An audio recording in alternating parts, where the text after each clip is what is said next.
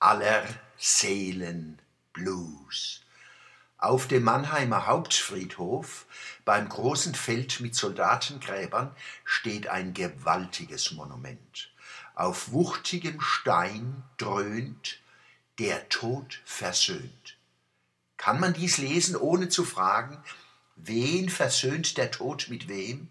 Das Opfer mit seinem Mörder, Geschundene mit ihren Schindern, missbrauchte kleine Leute eines Volkes mit den Missbrauchten anderer Völker, die man zwang und verführte, einander zu töten?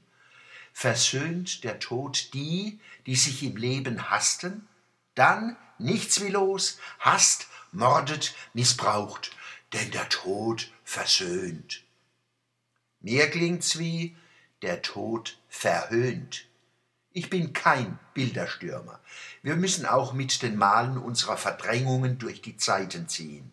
Aber dies gedankenlose Gedenken macht mich krank, kränkt mich. Vielleicht kann man aber auch dieses Nicht-Denkmal ertragen, indem man darin unsere Hilflosigkeit vor dem Tod sieht, wie man sie in Sprüchen und Zeichen auf manchen Gräbern findet. Ende und Anfang sind Illusion. Der Mensch beginnt nicht mit seiner Geburt und endet nicht mit seinem Tod. Vor seiner Geburt durchzieht er Zeit und Raum als biologische und geistige Chance des Lebens. Seine Zellen und Gene reichen Milliarden Jahre zurück. Selbst davor gab es ihn als anorganischen Stoff. Mit seinem Tod verschwindet er nicht, er verwandelt sich wieder einmal. Sein Leib kehrt heim zu dem Ort, den er nie verlassen hat, zur Erde und damit zum Himmel. Wo kreist Mutter Erde? Eben. Vom Mond aus gesehen ist alles klar. Wir müssen nicht erst in den Himmel kommen, wir sind längst da.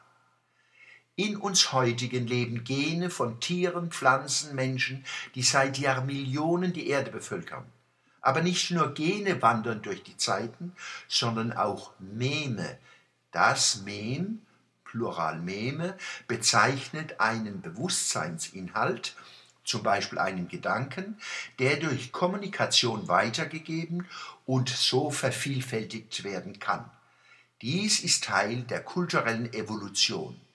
In unserem Bewusstsein und Unterbewusstsein wohnen Geist und Gefühle von Menschen, Pflanzen und Tieren, die vor uns gelebt haben und mit uns leben.